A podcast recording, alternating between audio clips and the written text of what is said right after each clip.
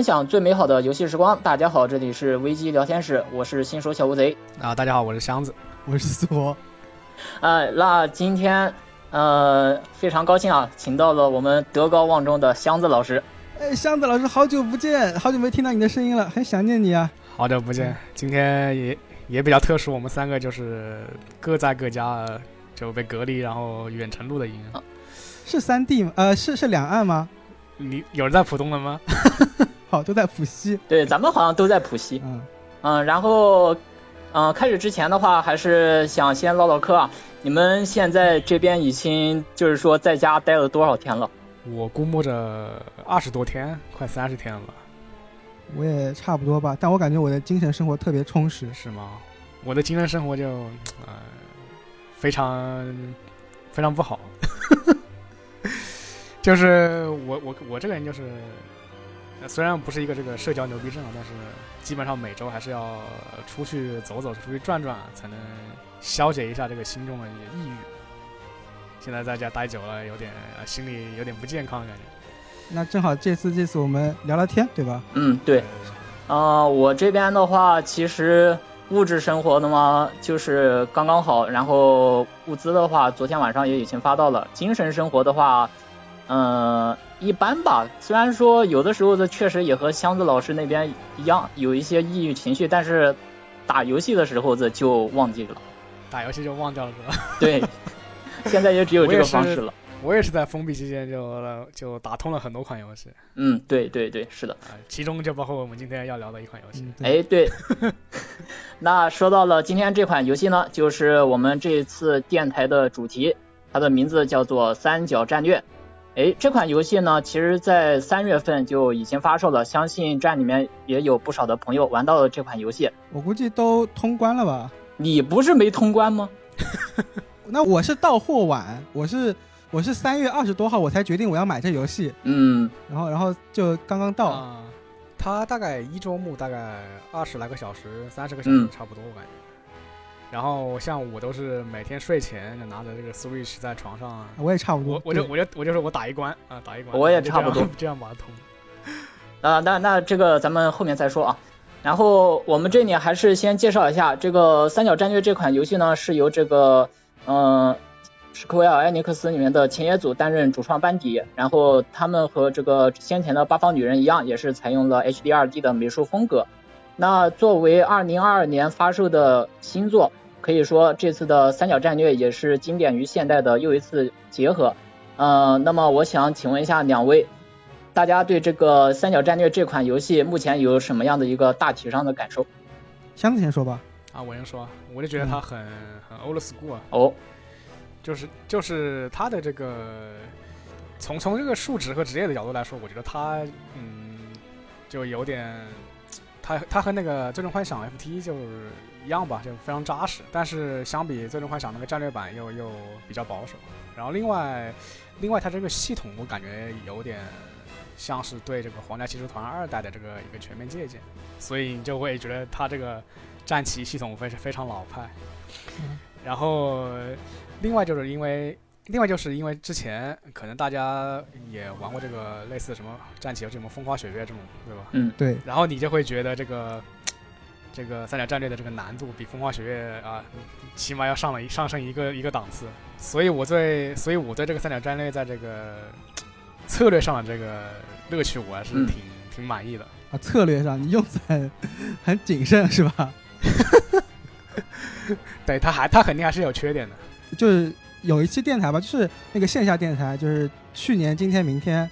你当时不就说你二零二二年最期待的游戏？是三角战略吗？就是你感觉有符合你期待了吗？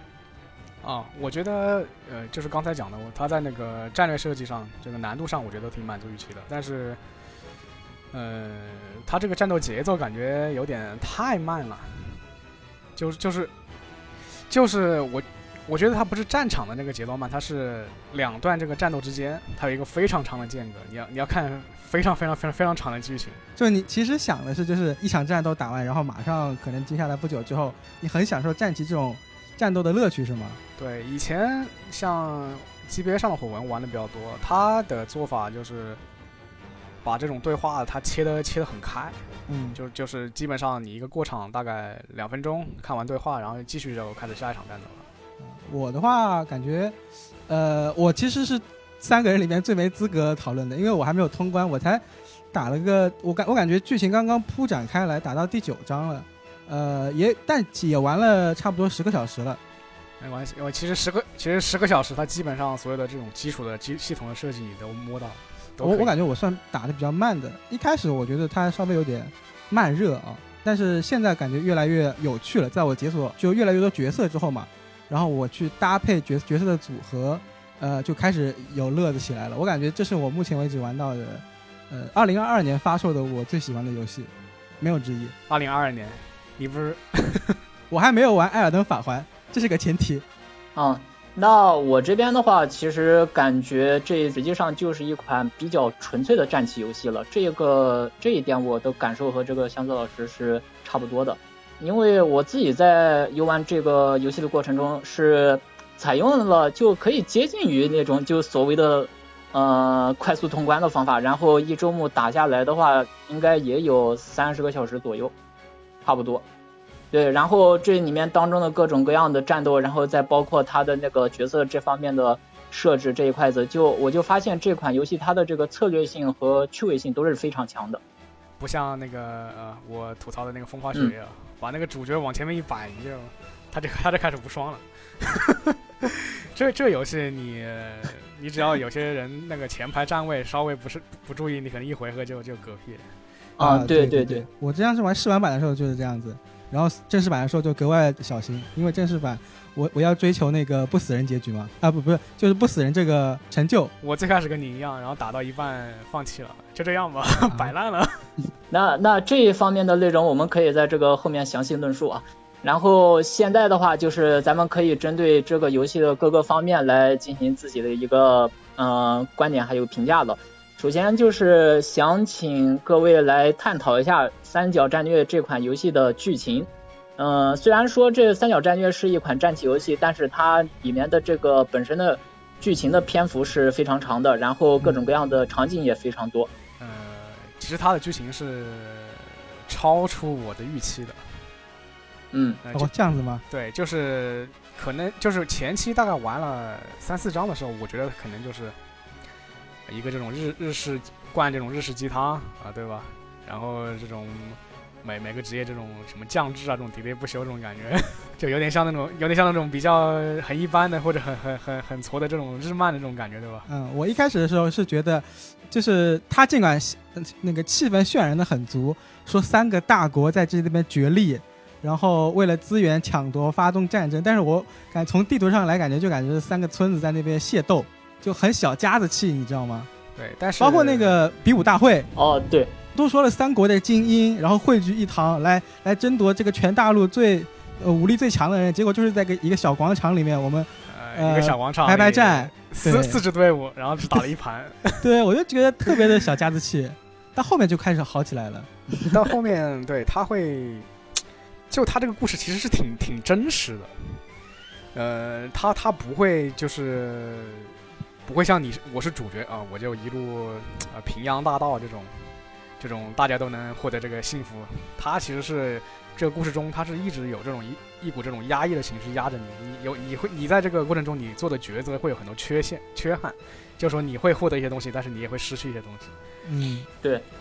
嗯，其实它这个游戏的整体一个故事基调，我觉得也是一种一波三折的感觉吧。就是说，它不会特别顺的照着某一条道路给你进行一个选择，它所有的这个选择实际上都是比较模棱两可的。然后你有的时候的，至少就我个人而言，有的时候的很难做出这样一个准确的判断。对，它里面不是有个系统嘛，就是像那个天平系统，然后你每每次遇到一个关键的抉择的时候，你就要呃。要说服你的呃，说服你的这些家臣们，还有你的这个老婆、老婆妻子，对吧？对对，然后就是有时候你做出了，就是有时候你好不容易说服他，说服他之后，其实他这个发展方向，并不是你你能预料很很预料的预料准的。嗯，就是说，就是说他就是说他他的发展不是不是说，哎，我把这个 A 事情做好了，那肯定就会迎来这个 B 结局，他可能会走到一个 C 结局，就是让你意意意料之外的一种一个这种结局。对，就是我们能说服他，但是说服的结果我们是不知道的。啊，对我这边其实也遇到了，就是说我这边尝试着把这个所有的角色说服到 A 路线去，结果到最后系统给我判定了我要走 B 路线，像这样。对，但是关于这个，我我本来想放在后面说，但既然已经提前到这边来了，我其实对这个系统是有点就觉得不够，就表现的形式不够好，因为我我觉得就是呃，你是一国之主，一家之主，就是你是这个大家族的一家之主，然后你你应该去做出最重要的决断，但是你现在就搞得很民主，你知道吗？我本来觉得应该就是那个瑟雷诺亚，就是这个主角，他应该是做决定的人。但结果就感觉现现在呃一遇到大事，我就说我们来投个票吧，就显得好他很优柔寡断，你知道吗？其实其实本质上你还是可以把它完成一个，就是它其实这个系统就是就是一个剧情分支换个那个包装嘛。其实你本质上如本质上如果你靠这个呃 S L 对吧？我先存个档，存个档，我再再去说服啊，直到我把他们全部说服为止。对，但是我就觉得这个表现形式，我觉得也会有点，或者我想的就是。呃，比如说我是作为一个君主，我站在那儿，然后你们几个家臣给我来谏言、正言，然后我来聆听你们意见。其实我觉得形式也差不太多，但这样子的话，我就更能接受一点。他故事里的他故事里的这个解释是啊，这是那个沃赫德沃赫德家的一个家训，也就是很重要的事情，要大家能够做出一个决断。对，但其实在他这个一个选择一个过程中，我这边反正也接触到了一个机制，就是说。嗯，像刚才苏活提到的，一开始是要投票的，然后如果说如果说就是两条路线，它这个投票人数是正好的，就是说三对三的话，最后的决定权是由瑟亚雷姆的，对，要由由这个对主角去做。哦，这样的是吗？我没遇到过，还没遇到。这这反正这也不算剧透吧？啊，不过我有觉得有一点好，就是他真的就是每一个加成都有自己的很明确的理由，而且这个理由我觉得是站得住脚的。就我觉得他真的就在说服我，包括呃有时候个别选项嘛，他不只是加成，他有理由，比如说呃开这个决定会议之前，你会到你的领地里面去巡视一下，其实那个民众也有他们自己的想法，然后他们其实是的，尽管没有直接的去参与到投票，但是我觉得他们说的话其实是对我自己作为玩家下判断是有影响的。对他要你要说服加成，其实有两个条件，就一个就是你的。在某方面的这个信念值比较高，就是什么道德、自由和这个功利嘛，这三种嘛。呃，虽然一中部看不到这三个具体数值啊。另外一个就是说，你要你需要就是在说服之前，你可能要去某个地方去进行探索，找找一些啊人证、人证物证啊，对吧？就是你说服他的一些这种前提条件。有时候你你跟那个你的家臣对话的时候，你才有可能就是说服他走你想走的那条故事线。我觉得这个设计，嗯，苏活不喜欢，但是我觉得 我还是挺挺享受这个过程的。哎，这个收集证据这个我很喜欢，就是可能你之前觉得，呃，两场战斗之间太冗长了，时间太冗长了，其实就是这这一类的那个时间，就是搜集证据啊，跟别人对话来占据了这个大量的时间嘛。这个地方我还是挺喜欢的，我只是不喜欢这个投票的这个表现形式。我们三个对剧情还是还是一个这种比较积极的态度。不过我之前和这个你们也认识的两个朋友聊啊，就一个是白金党嘛，啊，一个是这个，一个是这个杜杜姆盖杜姆盖对吧？杜姆盖一个突突突杜姆盖啊，他们两个都说，他们两个都说这什么什么剧情我们都不看的。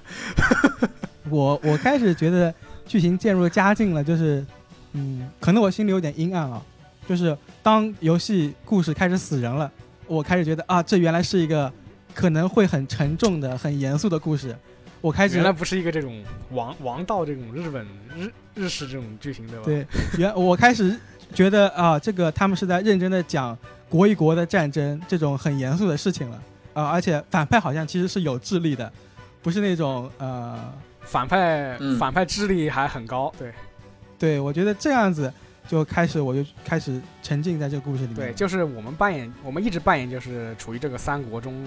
一个处于这种夹缝中的一个这种一一股势力，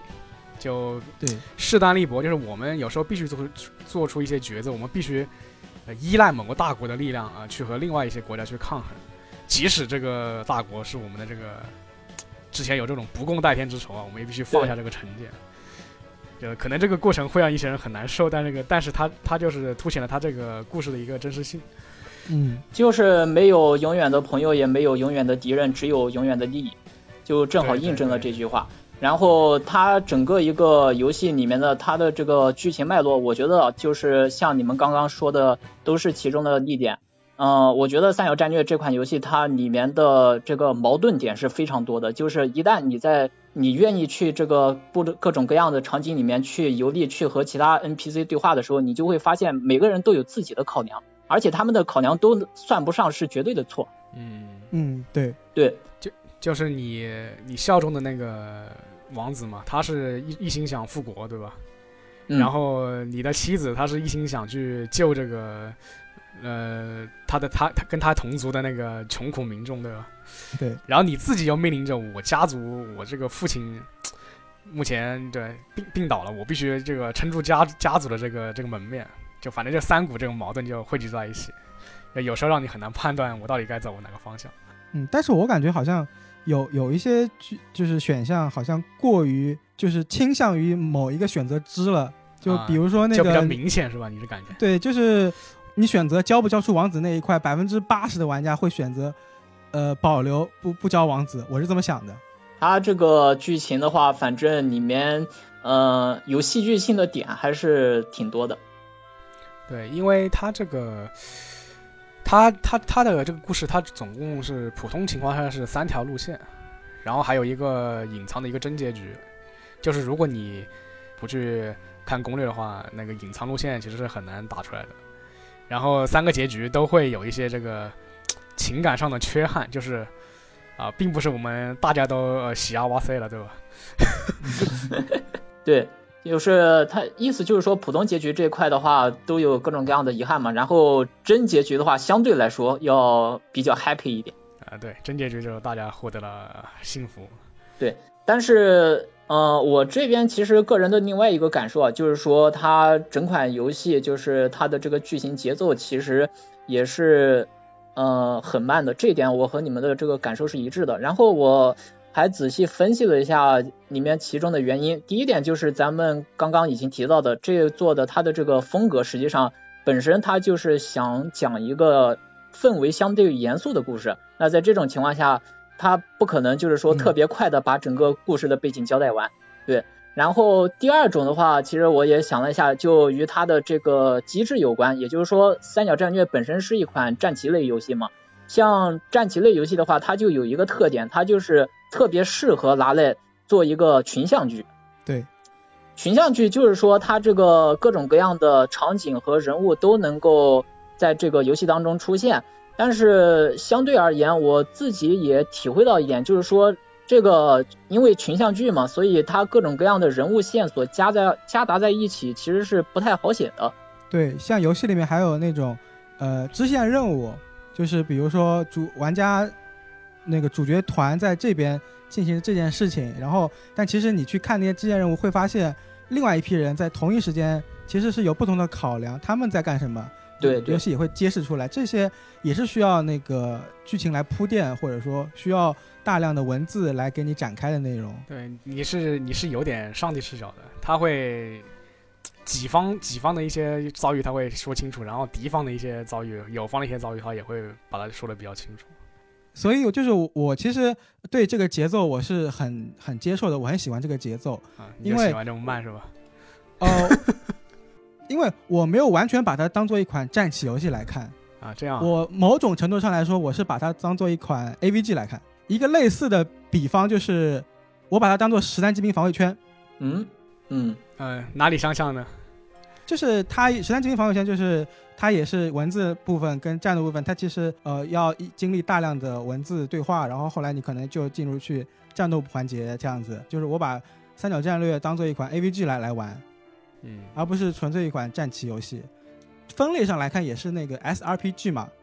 啊，可能部分玩家很注重它 S 的部分，就是策略的部分，但是对我而言，这两 S 跟那个 RPG 的部分，我觉得都都对我而言都非常重要。嗯，嗯，呃，对了，说起来那个 RPG 部分，然后你们自己就是说在那个 RPG 部分什么搜集那个财宝的时候的，你们自己的感觉怎么样？呃，收集就是呃，就是那个固定场景，固定场景，然后你在里面那个呃，不是它那个里面会有一些放一些 RPG 场景吗？然后你们在那个场景里面和 NPC 对话这些东西的这一部分，啊，它其实就做的非常简单，嗯，就是有一些这个隐藏的要素，就是用那种闪光的方式，对吧？然后你去去捡，就会捡到一些什么钱啊，或者一些什么药啊，一些道具什么的，就和那个传就和那个传统的 RPG 差不多，对吧？就到别人家里这个翻箱倒柜，对，包括还有跟别人对话嘛，对话对话也有那个信念选项，呃，但但同时我觉得到了后，其实尽管我没有玩很久，但是我觉得稍微有一点腻，就是它某些地图用的重复次数太多了。我这边的话，其实一开始觉得这一部分就是挺好的，然后嗯。但是在最后嘛，这个像某一处我中招了，对他让你去找那个某一个，就是嗯，你去解救那个村子嘛，然后他让你就是系统那边让你去找一个某一个非常珍贵的东西，结果我没找到啊啊，对，就那里，我记得那个地方你不找到，就是直接进 game game over。，对对对，就那就那一段 特别，我当时那时候的我一开始打到那里的时候，我整个人都是懵逼的。对他，嗯，就是虽然虽然他作为一个战棋游戏，他没办法，就是说我某个村民，我去，我去给你什么发什么任务啊，你去体验我这个村民的故事线啊，它其实没有这个东西的。但是它会有一些，就像一是像刚才苏哥说苏哥说的，就是村民会问你一些比较尖锐的问题，就是你要从这个三个选项中去选一个选项。呃，其实这三个选项都比较模棱两可吧，就是没有什么绝对正确的东西。然后你选了之后，它就可能会提升你的、呃道德或者是自由或者是这个功利功利方面的这个信念当中的一个。然后另外一点就是，像第二点就是乌贼乌贼刚刚说的，就是我可能要去找某个东西，我并不是并不是说，呃，我进某个房间那个东西就摆在那里，它有一个它有也有一个这个触发顺序的，比如我要先跟这个我的这个老管家说，呃，有有没有什么法子？呃，老管家说，呃，你去把那个人给引诱出来啊，我们就好在他房间里办事啊，对吧？然后你要你要第二步你要去找一个适合引诱那个老房间里的那个老头子的这个呃角色，对吧？然后第三第三步你才能在他房间里去找一个东西。呃还有这种东西吗？完全没有玩到，我还没玩到你。你你应该快玩到了啊。对，他这有那突然对我而言又更有吸引力了。对你前期在玩这个 RPG 部分的时候呢，你会感觉它就是一个比较有附加价值的这样一个场景，但是你后面你就会发现这个 RPG 场景里面藏着各种各样的玄机，还有各种各样的坑等着你去踩。但是它这个剧情方面，我有个地方要吐槽，就是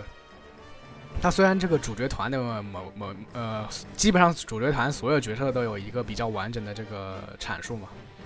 但是它会随着你的这个流程发展，它会有一些这个支线角色加入，但是这个支线角色他们的这个故事呢，就不是特别完备，就他会他只会他他只会这个。有几个这个切面给你看一下他他他的这个生平，对吧？它是不是就它会就是，比如说刚加入的时候，它会有一个类似 起源故事这样的一个存在，就告诉你对对它为什么要对加入。然后你升升，然后你升级升到一定等级了，他给你再放一段，哦。然后升到等级再放一段，大概大概就是这么两段或者三段，呃，以以至于这些支线角色我们都记不住名字，对，基本就是叫他的 基本就是以他对职业啊之类的。职业来划分，什么铁匠啊，什么那个什么人偶师啊，什么什么这种，对，什么什么时间法师这种东西，就只能这么叫他们。或者还有时间法师呢。呃，对，可以就是用这个，他可以用这个 TP，就是让你的这个毁其一回合吧，就哇相当于这种技能。啊，对，后面后面会接触到的。他他这个角色加入和你的信念也有关系，就是你某些信念高，你就可以这个角色就会加入；你如果信念没达到，可能就碰不到。嗯，但是信念这个数值我们又看不到。对，所以你只打一周目的话，你会嗯错过很多这种支线角色，就很多有趣的支线角色都玩不到。哦，它多周目的信念是积累起来的，是吗？嗯对，而且你可以看到它，就是我们一周目的时候，我们只能知道我们信念增长嘛，我们看不到它是到底到底是我道德增长还是我什么自由增长这种东西。嗯，二周目它就会有一个东有一个提示了。对，二周目的时候子他会把什么的都列上去，然后你到时候子自己就是说，呃，根据自己的情况，按照这个一周目不同的路线，然后你去积累不同的这个信念值，就能触发不同的剧情。然后在这个剧情具体内容方面，其实我这边也有一些想吐槽的点，就是他这个游戏后期某些角色的行为逻辑我没看懂。啊、是吗？也有什对例子吗？对，尤其是尤其是某位呃位高权重的国王王子，哦，对，呃前一秒前一秒的时候呢还在和这个呃主人公称兄道弟，然后后一秒的时候就跟主人公说，哎，我们还是去信那个女神吧。对对对，但但是他嗯就有点降智吧，但是他的这个动机呢还是可以理解。对对，就是整个三角战略的故事，就是说我感觉它的这个细节方面的瑕疵其实还是挺多的，但是大体上是算一个合格的故事。对对对，其实我我刚才就说已经超乎我预期的一个故事了，我以为是一个非常非常平庸的这个呃日式流水账的故事。啊，至少会让你有一些这个纠结，啊有一些这种惊喜在里面。嗯，就感觉它的选项就是两害取其轻，嗯，就是都有弊端，但是你选一个对你而言你觉得呃弊端稍微轻一点的，就是或者说在你道德考量上觉得更能接受的选项。对，他看看看，对，还是看个人吧。对，其实还是就是看你自己的这个对各种各样的状况接受度如何，就其实就是看你自己的信念如何。对，比如乌比如乌贼，他就他就想去呃拯救这个底端的罗杰尔的这种穷苦民众，想解放这个工人阶级。然后然后我呢，我就想呃振兴我的家族啊，不管不管别人怎么样，会有这种区别，就每个玩家玩的时候。嗯，对，现在是这样子。那在剧情这块的讨论呢，先放一放，然后咱们大家再来讨论另外一个重心了，就是本作当中的这个战棋系统。嗯，嗯，呃，那对于战棋系统的话，我个人的评价是非常高的。然后我觉得整个一个这个战棋系统就是三角战略里面的这个最精华之处。哪怕你不喜欢这一个游戏的剧情，你玩这个游戏的战本身这个战棋机制也是相当非常好玩。对对对，它是我刚才说，它从系统来看，嗯，很像是对这个皇家骑士团团二的一个借鉴嘛，就是嗯因为它一个特色是对这个地形和环境进行了一个充分利用。对，就比如高低差能够带来，就是我高地打低地能够带来一些这个伤害加成。对，然后伤伤，然后单位的朝向也影响这个命中率和伤害。就比如我一般就是我们，呃，就是疯狂找背吧，疯狂找别人的背部，对，然后还要疯狂，对我我而言就是疯狂自己贴自己的背。对，还要疯狂的保保护自己的背部。他他这一做这个 AI 非常高，就是就是特呃，一是一是他会找你的背打，二是这个这一座它有一个设定，就是说，呃，如果你的前后都有敌人，会会夹击会造成一个夹击的这个这种，就比如我左边人砍你一刀，那右边你会砍你一刀，啊，就非常亏。真的要算。然后第三是它有一些呃结合地形的一些这个战绩可以结合地形，就比如你的这个盾兵有一个什么击退效果嘛，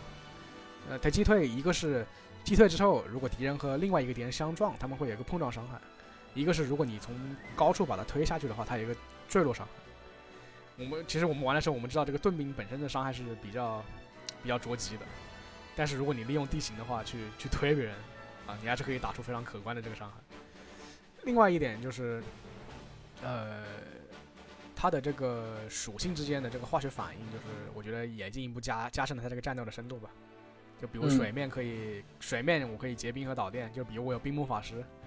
我放一坨冰放放在那个地上，然后大家就会有这种 debuff，对吧？虽然虽然敌我都会有这个 debuff。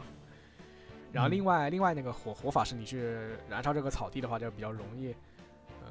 分割战场，就是把敌人分割出来。对，包括你可以用雷电进行导导电这种，嗯，对吧另？外就是有一关，它它有一些关卡，它是它会把这些机制给结合起来，去融入战斗，去告诉你这些机制去怎么怎么运用。就比如有一关就是，你你会碰到他们那个帝那个帝国的那个将军叫奥罗拉将军嘛，非常强对前期，你你一百滴你一百点血的时候，别人四百点血，这场战斗是我呃我最印象最深刻的一场战斗。我一开始以为它会是一个剧情杀，就我肯我肯定打不过他，然后发现哎，这我真的打不过他，然后你就 game over 了，对吧？并并不是进然后我就入另一段剧情。对，呃，要要要打他，就是可能会也也会有这种，就是对于这种策略玩的比较好的人，用这就是强行，比如我用地形，用这种用这种职业配合去把它给干掉。但是正常情况下，我们是要用火攻去触发陷阱，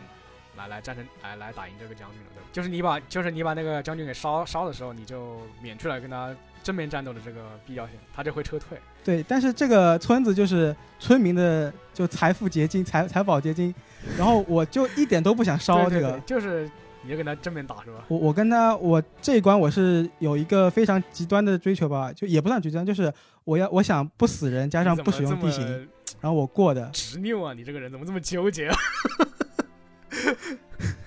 然后啊不用然后然后这一关我就疯狂用那个就是要跟别人正面刚是吧？对，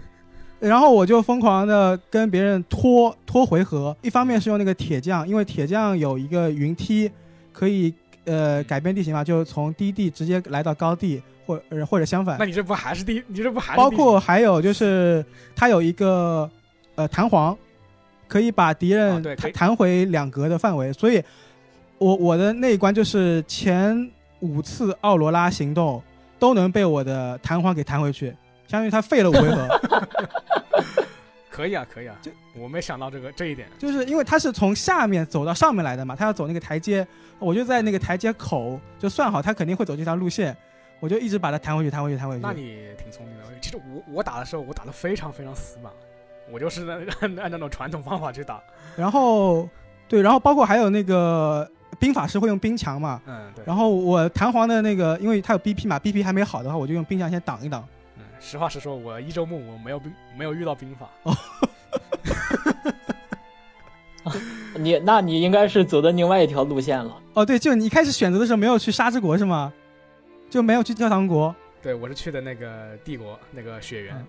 啊？帝国我当时想的是，呃，我我去那边还要受那对兄妹的气，我就不想去。啊 其实我就觉得，就像你们刚才所说的那样，它这个游戏我觉得需要特别要注重计算能力，就是说这个它的这个呃敌我的行动顺序，然后包括地形，然后职业的特性，然后甚至于包括就是说每一击打上去的伤害你都得要算好。它包括后面它会有一个职业叫做我不记得了，它反正是一个那个呃丁公理会配音的一个角色，呃，它有点类似于那个 FF FF 那个战略版里面的那个精算师，就说你一个技能它是算这个算这个场场上的这个人的什么单数啊、双数这些东西，然后造成一个这个范围伤害，就真的是算数。它包括你按那个按某个快捷键嘛，它能直观的在你地图上显示每个角色，包括敌我的行动次序，然后你就你就算，你就这一步行动之后，下一步谁谁行动，然后他会怎么，他可能会怎么攻击，对，其实这是个一个比较有趣的讨论吧。就之前也有这个朋友，他不是说这种这种走格子的这种战棋，相比那种没有格子战棋，到底有什么优势啊？我作为一个这种、嗯，对，这种四格战旗这个原教旨主义者，我就觉得我就是说。我我算得来 呀，那种什么六格战旗，什么没有格子的战旗，我就算不来了，对吧维？度就高了。对对对，对 对对，其实如果要是你像玩火焰文章的话，就是那种呃，对方是对方的回合，然后我方是我方回合，然后你在我们的回合当中，我们任何一个棋子都是可以进行一定范围走动的。对但是在三角战略里面，你就必须要把自己的这个回合制跟对方的回合制全部考虑进去。对，因为它这座它也是类似于类似于皇家骑士团二，它它做了一个这个呃这个回合，它它是它不是根据双方这个回合结算的，它是根据你人物的一些速度值来结算你的这个行动顺顺序。所以你要把，所以这一点考虑进去，考虑考虑进去之后，它就会变得比较复杂。嗯，对，像黄旗他也是以什么职业灵巧啊、灵巧和这个一个装备重量去计算一个叫做什么 WT 值，然后再判定行动顺序。然后，然后三者战略会平会容易会那个简单一点，它就是一个速度值。嗯，对，包括还有一些有把自己的回合让给别人的那个角色吗。对对，他呃那个军师他可以就是说我耗费三个 TP，我去就是让你这个角色下一回合你可以行动两次，嗯，对，或者或者是我就是或者是我可以让你就是立马这个结算，就是你可以立马行动。那个军师是有这这些技能的在的。嗯，对，包括我觉得让它游戏性更加好玩的一点是它的，真的是我觉得是每个角色都是独一无二的，都能上场，都能派得上用处，对它这个这一点其实是继承了一个 FFT 的这个优这个优点。并不是大家可能到后期都清一色转职成某个英霸的职对啊，不不是你不不是嗯对，不是你什么，你就是普通的战法木嗯啊，对吧？有很多这个，比如还有这个天气师，我先求雨，对吧？求雨之后我再劈雷，这个效果会就会强一点。对它这个游戏的内部的那个职业分化度特别高，就虽然说大家都是使用同一种武器的，但是大家的这个战场定位是，呃，就是说不尽相同，有的甚至是完全不同。嗯，嗯，就你两名攻手，一名攻手是七个音的这种机动性的音攻，它它本身它的伤害其实呃有点着急，但是它这个因为它机动性高，然后它控制能力也强，它可以让别人一个是让别人这个命中率降低，一个是可以让别人就是定身。就在那一关，我之前说的那个奥罗拉那一关，我让一个禁卫军穿盔甲的，然后我让他定了五回合，直到他死去。对，然后另一个攻手他就是就是那种非常传统的，我占据一个高地，就最好他有一个技能就是我我如果我这回合我不动我，那我下回合我的这个伤害会提高。而且好像是距离越远伤害越高。呃，你们说的是两个角色，对对对，一个是老头子，一个是那个一个走私犯，走私犯，对对，走私犯他就猎人嘛，他还可以丢一些陷阱什么的，就他个陷阱还不单单就是说我造成一个伤害我就完事了，就是他会强制把别人这回合给结束。啊，所以你陷阱丢到什么位置啊？包括你也可以丢丢到你觉得奥罗拉那个将军会走的必经之地嘛，然后他又浪费一回合，就可以靠这种方法把把别人驱死。对，包括那个女主火法和我之前说的兵法，他们我最开始刚拿到这两个角色的时候，我以为就是属性上有区分，但后来发现其实呃火法可能就是更加传统的那种呃走暴力输出的，但兵法的话它功能性更加多一点，它会有这种区分度在。嗯，呃，你后期还会接触到一个魔法师的，就是他那边就是各种各样系别的魔法他都会。会用风的那个是吗？我已经接触到了是那个是那个贤贤者对？贤者，贤者，他是自称谁的弟子，好像是对吧？啊，对对对对，就是他说他他说他是叉叉叉大法师的弟子，然后他问你认识这个大法师吗？我们说不认识。对，这个法这个角色也挺好用的，因为他还带一些带一个治疗技能。呃，箱子老师，箱子老师，我想问一下，就是因为我自己是没玩过黄旗二嘛，然后黄旗二里面有没有那种就是所谓的职业分化度的设定？呃，黄旗亚的职业分化度其实我感觉也也挺强的。哦，但是但是我感觉，但是我感觉这个三角战略它还是，呃，它这种呃职业分化的这种调性吧，还是还是更像那个最终幻想战略版一点，哦，就是嗯，很非传统，很非传统这种感觉。包括包括里面有个角色我印象比较深的，就是三角战争里面有个这种道具师，道具师嘛，就他可以他可以用两回合道具嘛，就纯粹是一个这个消耗这个金钱的角色。嗯，你，但就是就是，如果只要是你的这个物资比较比较充足的话，它一方面它可以，呃，当成奶来用，就是完全可以当成奶来用，呃，而且比奶要强，因为它可以就是奶两次一回合。一方面就是他他又可以去，他到后期又会可以学学到一个加 TP 的 TP 的技能，啊、又可以当这个军军事来用。所以我觉得他这个你说的那个是药师的角色吧？对对一个对对对，呃就是戴对他戴好像戴着那个白色帽子的一个小姑娘，啊，对对对，就是他。嗯。然后我在通关游戏的时候呢，我还特地看了一下他们有的解说视频，基本上就是说，呃，都推荐练药师，药师药师那个角色特别强。嗯。但是其实我最后没，我其实用的很少钥匙。嗯，对我其实也是。他他前期比较比较主，主要是我不刷钱，对吧？我不刷钱，我这个身上的这个道具其实很少的，舍不得去用。有些角色我一直不上，他可能等级就落下去了。然后我我有时候还得为了他去酒馆刷一下那个模模拟战。就一般来说，你就只能用二分之一的角色，甚至是只能用三分之一的角色，你这种这种这种感觉。哎，你你们刷的多吗？我刷了很少，我一周目刷了很少，就是，呃，他隔一段时间酒馆会开一个模拟战嘛，他他的这个设计就是说让你练级，然后让你去刷一些材料给你的给你的角色去升升一些这个武器的等级的。但是我基本就是只打一次，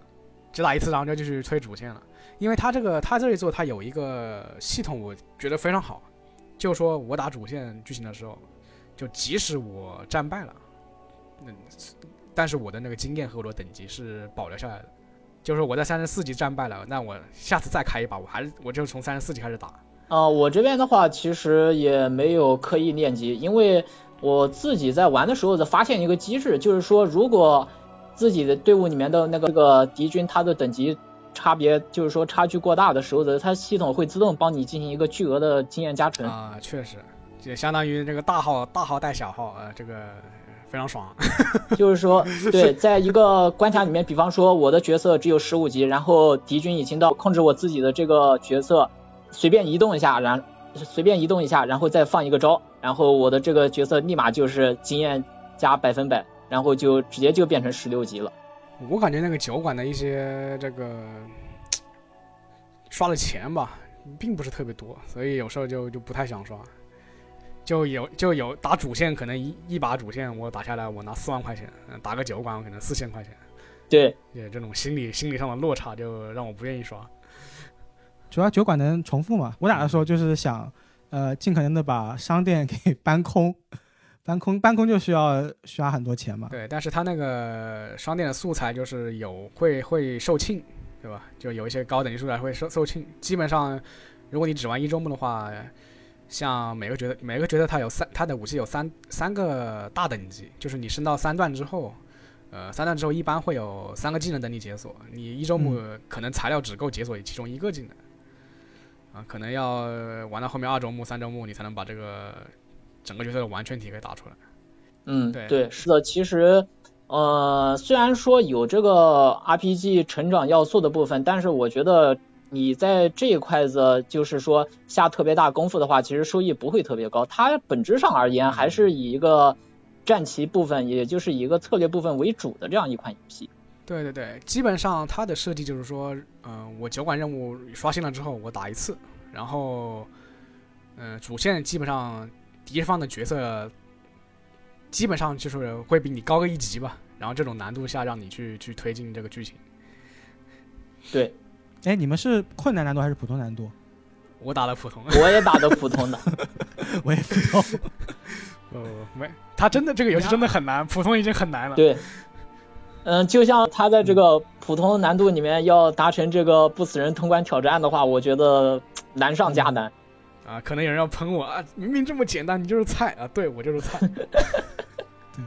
像那个我之前想追求不死人家不不用机关然后，我我真的花了六七个小时 S L 那一关，有些人就一晚上加一上午。我有时候就就有些关卡打不过去，然后有时候可能要就练练级吧，可能要打，可能要练了练到去跟他同样等级或者是比他高一级才能打过去，然后查一下攻略啊，别人两回合就通关了，就会有这种战战术上的这种差距。哎，那有一个问题啊，就是你们自己就是说自己的现在这个队伍里面主力是哪几个？我的主力基本就是呃主角团。其实我其实我我是抱着一个概念在的，就是说这主角团那肯定不能瞎设计啊，对吧？就是剧情都设计了这么这么这么这么重的这个比重了，那肯定这个这个强度上那肯定也是有个有个非常深入的这个考虑的，所以我就呃抓了主角团去练，然后呢带带可能带那么一两个其他的这个角色吧，比如那个我可能带一个那个应该叫那个测师吧，就是戴戴戴一副眼镜的那个那个哥们儿。哦，啊、他可以给给给你的这个给你的这个法师去加这个 TP 哦，参谋参谋，啊、参谋参谋，对。这个 TP 对于法师来说是特别重要的一个东西，就是就是如果你不去加加 TP 让它自然回复的话，你可能你可能放两次魔法要要费掉就是放两次魔法，然后你要待一回合，然后恢复这个 TP 才能才能继续放魔法。但是如果你有这个测测试在的话，你就可以火力全开，就就非常爽。对哎，T P 也算是三角战略一个比较独特的设计吧，嗯，就是就战棋游戏而言，应该也算它比较独特的一个。因为都是都因为都是前野组做的嘛，他就是把八八方八方旅人里面这个 TP 系统，嗯对，前野组他那个勇气末世录也是这样子的，但是勇气末世录它可以透支 TP 嘛，我感觉就会更加爽一点。然后到了三角战略里面，它就变成了呃 TP 变成一个策略性的考量上去了，就是资源管理上去。它 TP TP 你可以理解为是蓝，对吧？但是它它这个蓝是它这个蓝是每回会回回复的那种，就是有些就是行动点，对行动点行动点。对，就是它的这个 TP，我觉得对法师职业这块的影响特别大。如果就是没有那个专门的 TP 回复手段的话，法师这块的你很容易就会发现，呃，随便放两次魔法，突然一下子到了第三回合没有 TP 了，就是行动之后的没办法放技能了，这我只能拿着一本书对外砸。他那个法师那个那个书的那个直接砸那攻击力实在太低了，就当别人已经可以打一百多点血的时候，可能砸你砸一下只能打一个七八点血。嗯，所以我感觉就是有了 TB 这个设计之后，我是玩的就就。爽快感我是一阵一阵的，我得续一段时间，然后我放一波。它实际上，它实际上就是通过这种方式去强迫你去运用一些呃战术技巧来来来来来增加你的这个 TP 值，而并不就并不是我可能我某个职业我攻击力高，我这个防御高，那我就一路往上怼。它它不是这么设计的。我其实感觉有一点把这种它尽管是一个小的回合制，但我把它完成了一个大的回合制，就是以。TP 回复为一个周期的一个回合制，嗯，哦，就就这样子来来算，就是这这一个大的轮回里面我会做哪些事情，对，然后我就可能就一个轮回做一次，然后一个轮回再做一次。我还有一个角色是用的那个酒馆大妈，哦，就是那个骑着马的，对，骑着马，他一个是我看中他，一个是机动性高，然后他带一个那个回复技能，就可以有时候可以去。完成一个救场的工作。另外，他也也有一些这个，呃，他有一个那个推推击技能嘛，就是可以在造成造成这种地形伤害。然后另外一点就是，他他移动的时候，他自己会回复 TP 让我省心不少。嗯，但我觉得酒馆大妈，我这边其实有一段时间也经常在用，但是后面觉得好像也不是那么强，因为它的那个回复量嘛，回复量本身是有限的，然后自己的那个力度也不是特别的高。他他有一个致命缺陷，呃，不能回自己的血。对，啊，然后我这边的话就是，除开箱子老师刚刚说的那些，然后我自己的话是，呃，主角团这边有几位，就是王子，然后他的这个火火魔法师，然后包括主角他们三个，我是有在练的。然后还有一个就是刺客，我非常喜欢这个角色。啊，我也很喜欢，他一次能行动两。一回合能行动两次，对，嗯，他这个一回合行动两次的话，就是我这边对外对外打打击敌人的时候，我可以一回合攻击两次，然后我自己就是说回复的话，我也可以自己一回合用两次药，然后直接就是从这个残血变成满血，所以我觉得这个角色的强度真的很高，他就是能一回合行动两次，这点在这个游戏当中特别吃香。对对，另外这个角色他是一个非常灵活的角色吧，因为他。带两个技能，一个是隐身，就是隐身之后，如果敌方不是在他的正面一格内，他是发现不了你的。嗯，所以他的这个安全性有了一个保障，就是我可以直接去插别人后排，或者是我先站好一个位置，和我和我后面的部队来形成一个这种夹击的这种这种情形势。第二点是，它有一个这个叫做叫做什么，是是，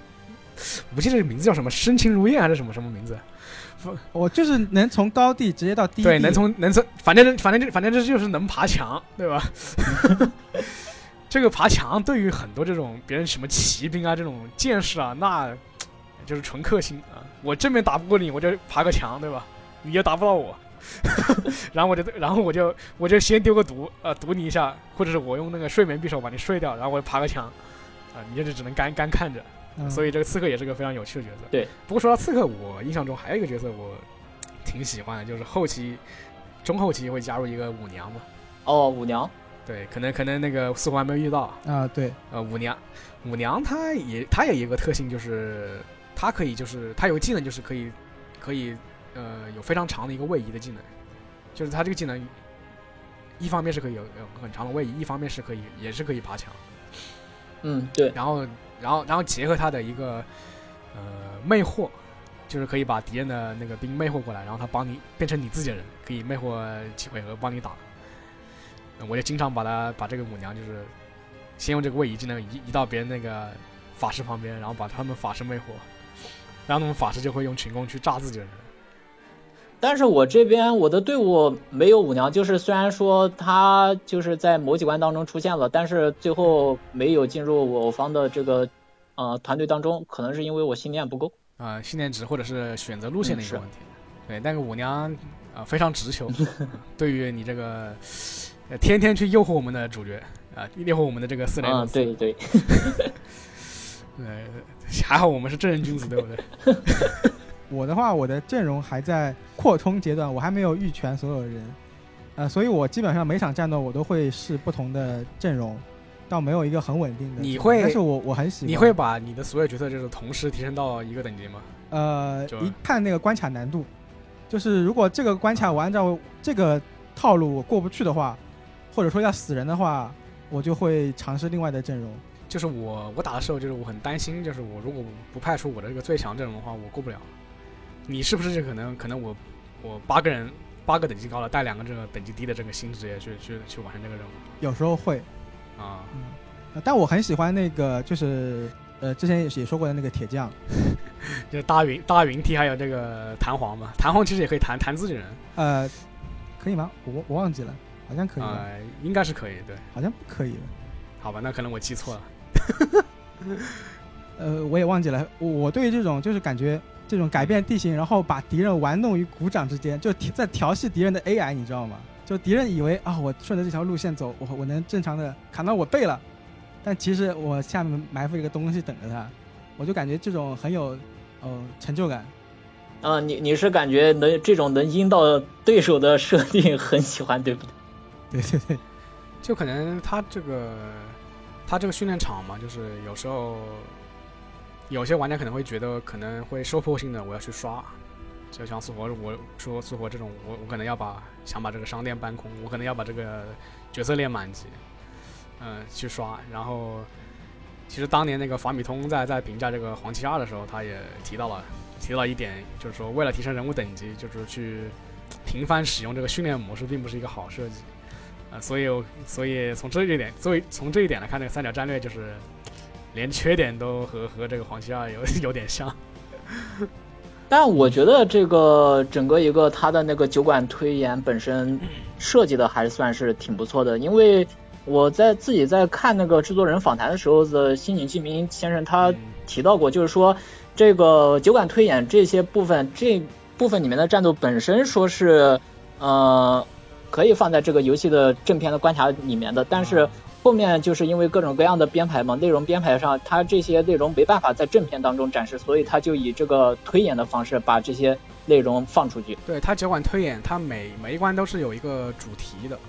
就是说并不是我就是把兵就摆在这里，你们两个互殴，我去练级。它每关都是有一个战术主题，比如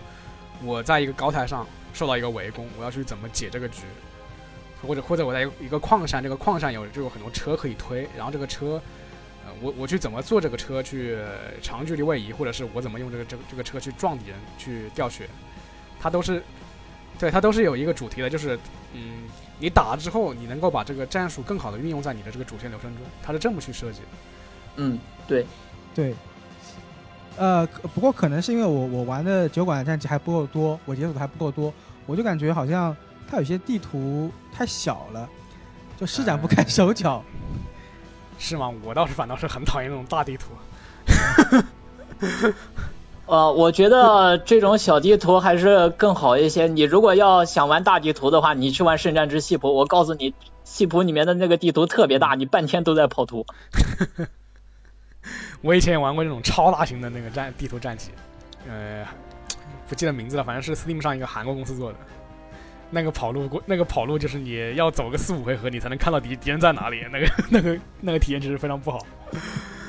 呃，然后其实说到刚才那个问题啊，就是我想再向各位呃提问一下，就是你们目前为止感觉自己印象最深刻的关卡是哪一关？我印象最深刻的是我的最后一关，哦，但是但是我的最后一关可能和你和那个乌贼不一样，就是我一周目最后一关，因为这一周目最后一关我是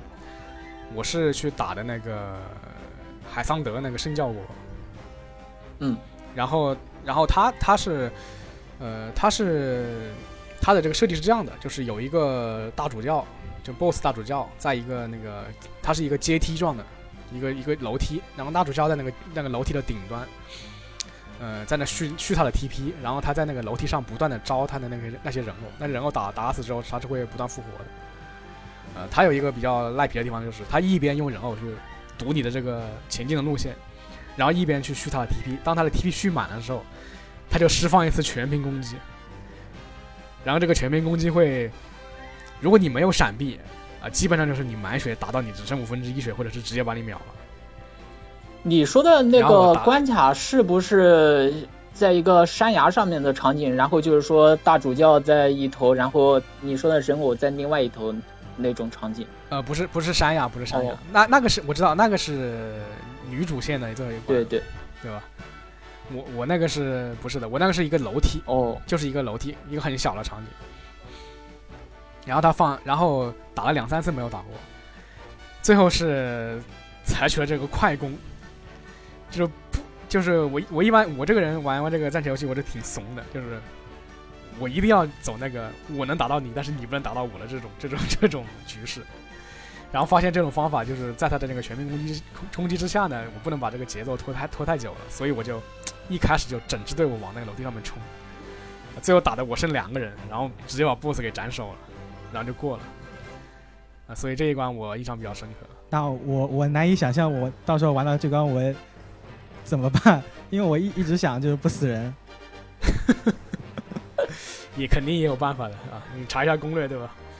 或者走我不一样的路线。呃，我我这边的经历和箱子老师出其意料的相似。啊，这样吗？对，因为我自己玩的不是女主线嘛，然后她女主线的最后一关也是她这个教国里面的大主教去阻挠我们，呃，通往前往其他地方嘛。啊，其其然实其实我后那个 BOSS 不是大主教，是教主啊，就是在那个木莲背后那个教主。哦，哦，我知道。哎，等一下，我这边补充一下，等会儿、嗯呃，我们这边可能会涉及一些剧透。哦，啊对对对，是的，是的，忘了忘了。没关系，这个这这个不这个不算太太剧透，其实这个东西，你哦你很早就可以知道这个这个东西。然后我接着说我的，就是，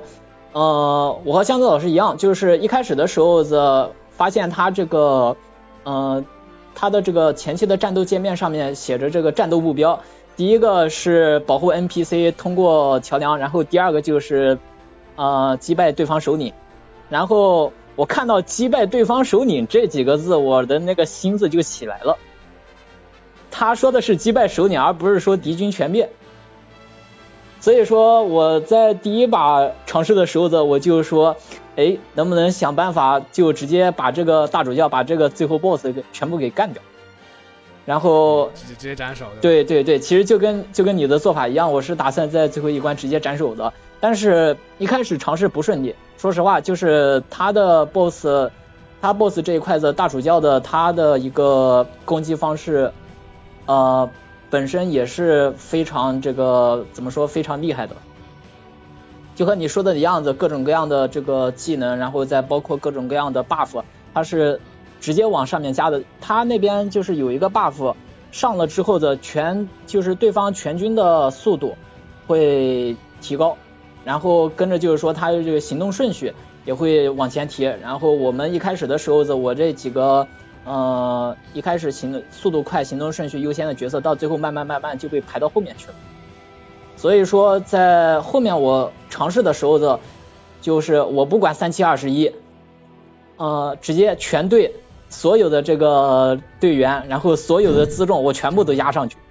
斩首成功了是吧？对，然后我我真的就是义无反顾了，我直接把所有的东西全都都全部都压在那个最后一击上，结果没想到。也其实也不长，就是两个时两个小时两个小时的尝试之后的我成功了。对，然后把这个 BOSS 斩首的时候的我真的是哎呀，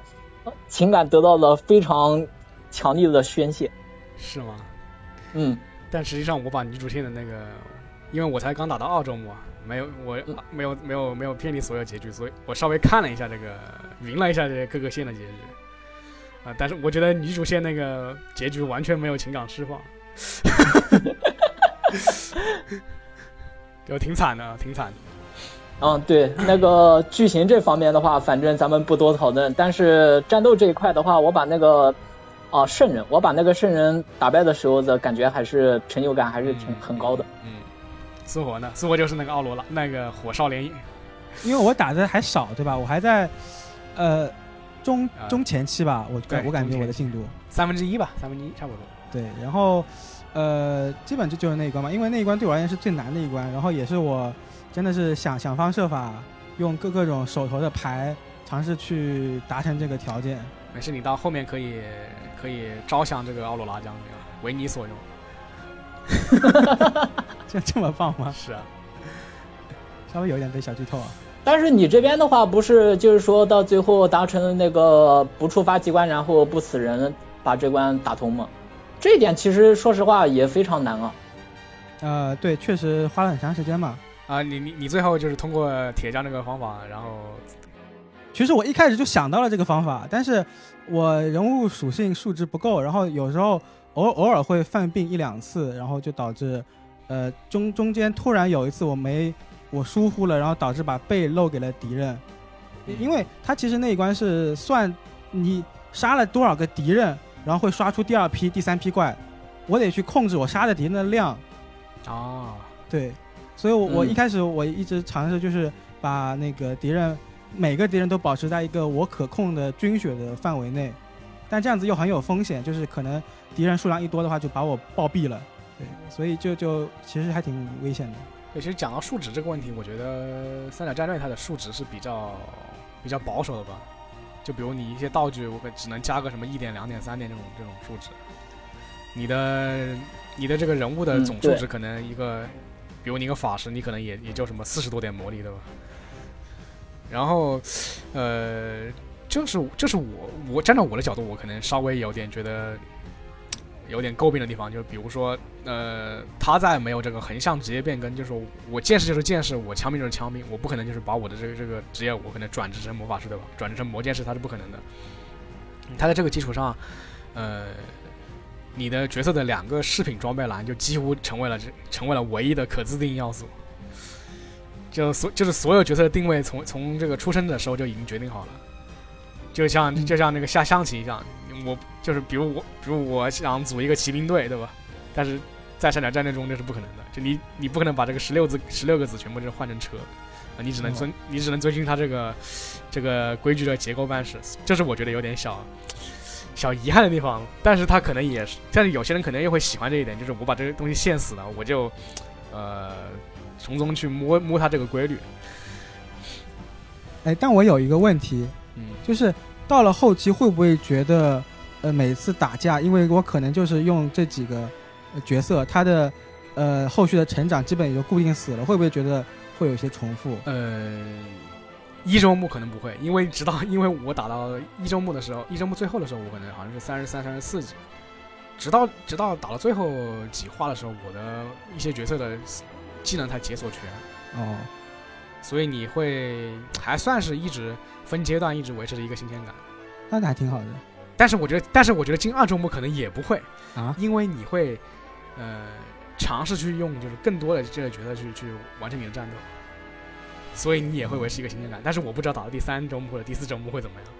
后续二周目也更难了，挑战也更强了，是吗？呃，是更难的。二周目它是它的机制就是说我保留你的所有等级，你的这些以前的这个升级的这个东西，还有保留你的呃道具，但是呢，主线主线又是和你主线又会把这个等级拉到和你一样。所以它的数值其实就是按照玩家会按玩多周目来这么设计的，可能是这么考虑的吧？对，它剧情上也是这么设计的。哦，就是说你一周目你不看攻略，你很难摸到真结局。你可能，它它有三个普通结局嘛，它就是让你打多周多周目来看的。啊、当然你也可以就是独挡，就是在那个关键抉择点，呃，存个档，然后我独档，我去选择不同的线路也行。啊那不不会数值不够吗？打真结局，真结局它最后最后那最后一关，它确实对你这个角色的练度会有一个比较高的要求。啊，不是我我我是说，比如说信念值不够，就前期积攒的某个条件没有达成，然后没法进入真结局。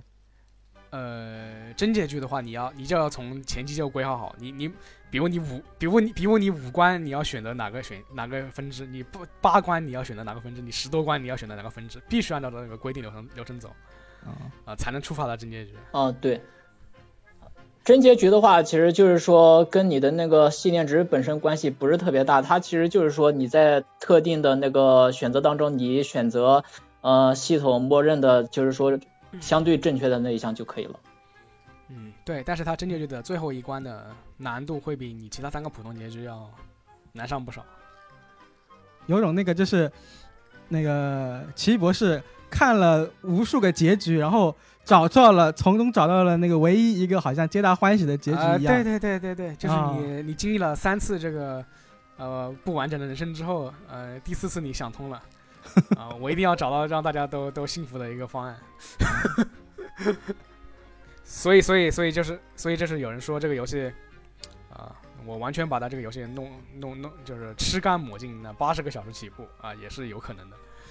啊，好的，咱们这一块子其实我看了一下子，时间也差不多了。那这一块子的话，咱们就就此打住。然后这现在的话，呃，我们就干脆直接就来一个总结吧。然后直接征求一下两位的意见，对于三角战略这款游戏，你们是推荐还是不推荐？其实说了这么多，那肯定是推，就是我们的立场其实很明很明确，都是推荐。对对，我觉得我们今天的嘉宾里面少了一个不喜欢三角战略的人。哦，对对，少少了一个 diss 其的。对对我其实我还对说了几个对是我不满意的点，你们都是 我说了呀，我一开始觉得那个剧情表现不太好。good good。哦，我也说了呀，我说那个啊角色对对对逻辑不太合嘛。不是你再说我们就成黑子了。就是我现在还没打打通嘛，但是我肯定会找时间把把它打通的。就是这肯定是我今年会通关的游戏，而且我我真的很享受里面的战斗。呃，多周目的话，我应该会考虑多周目，但就看时间了，因为这毕竟投入的时间还是挺长的。就是其实这游戏它没有什么太多创，没有什么太多创新，它就是它做的最正确一点就是把这个 old school 的这个日式 S S R P G 的这个体验给还原了。对，就是包括它里面这个什么道德功利的这个，呃，你的这个分支选择嘛，呃，其实、其实也是改良自黄旗里面有个思想倾向。然后黄旗里面思想倾向，它是根据你的剧情选择，然后一部分角色他会走这个呃秩序啊、自由啊、中立啊这三个不同方向，然后就会影响他们，影响到他们的职业和一些这个对这个特定场景的一些耐性。然后三角三角战略是，嗯、通过这个方式把它融入到剧情中了，走了一个进行一个微创新嘛。嗯，是，呃，其实对于三角战略的话，它的剧情我个人的评价，呃，不能算高，只能算是一般般。但是在游玩核心这一块子，就是说整个一个游戏机制上面，我个人是愿意给出一个相当于像是相当于是满分评价的。啊，这么高评价，哦，这么高，对，因为我 因为我自己的话是以前这一块子接触的战棋，我是不及箱子老师的。我接触战棋这一块的主要就是火焰文章，所以说，呃，三角战略这一次虽然确实是一个 old school 的再现，但是它给我带来一种崭新的体验。对，因为我个人的话，就是是第一次接触到这个所谓的这个 ATB 回合机制，然后再包括它的各种各样的地形夹击，然后这样一些新机制，然后我在嗯对游玩这款游戏的过程中，我是充分体会到了战旗二字的乐趣。就玩了这个不太行的这个风花雪月之后，一玩三角战略 啊，棒啊！啊，爆言了，爆言了。呃，以上就是这期电台的全部内容了，不知道大家会有什么样的呃想法或者是意见呢？如果各位对于三角战略这款游戏有什么特别特别的感受的话，也欢迎在评论区当中与我们分享。嗯，或者在评论区分享一下你最喜欢用哪个角色呀？你印象最深刻的某场战斗之类的，就一些具体的，欢迎大家来分享。嗯，对。那本次的危机聊天室就到此结束了。我是新手小乌贼，我是苏活，啊，我是箱子，咱们下次不见不散，拜拜。拜拜。拜拜。